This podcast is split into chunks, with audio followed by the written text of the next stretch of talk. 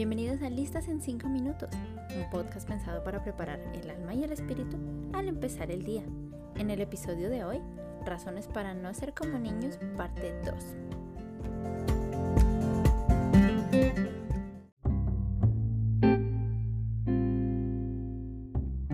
Sí, sin querer esto se ha convertido en una serie.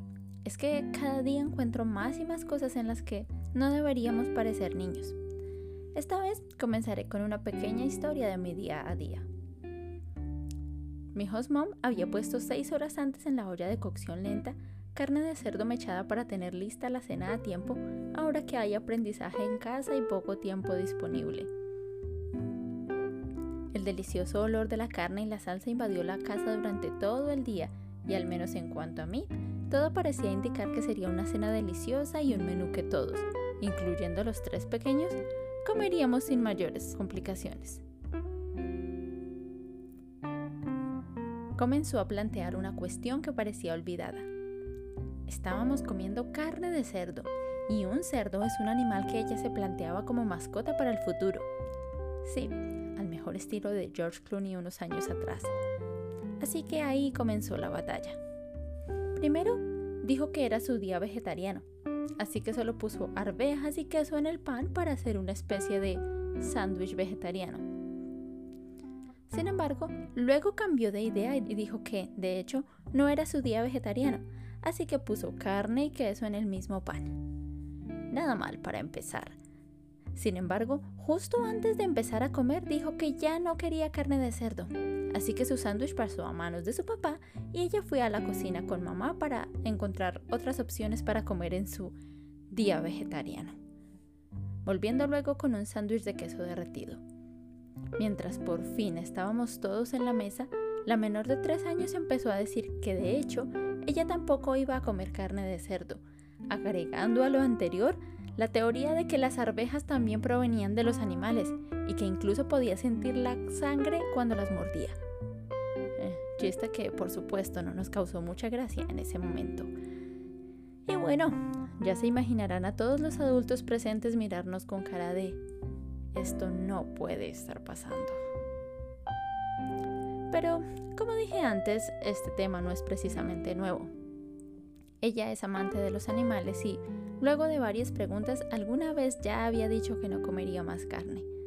Sin embargo, al ver que empezábamos a incluir más lentejas, frijoles y huevos en el menú, su decisión de a poco tambaleó y en un día de hamburguesas dijo que habrían días vegetarianos y días no vegetarianos para ella.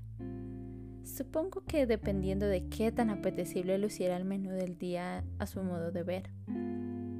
Por supuesto, nos pone en situaciones desesperantes con esos ires y venires, pero la amamos y sabemos que en algún momento tomará una decisión radical y sabrá qué hacer.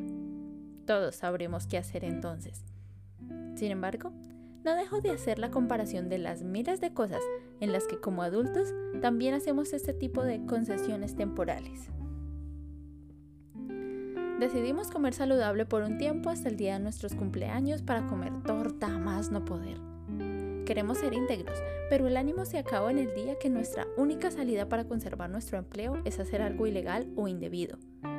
Queremos enseñar honestidad, mientras ponemos excusas mentirosas para no hacer lo que debemos. Queremos ser personas de convicciones hasta que somos discriminados por serlo Flexibilizamos nuestros límites dependiendo de qué tan agradable esté el menú de la recompensa que se ofrezca ese día a cambio de dejar aquello que hemos creído con firmeza. No podemos negar que aunque nos quejamos de nuestros pequeños por cambiar de idea, la verdad es que no somos en muchos aspectos diferentes.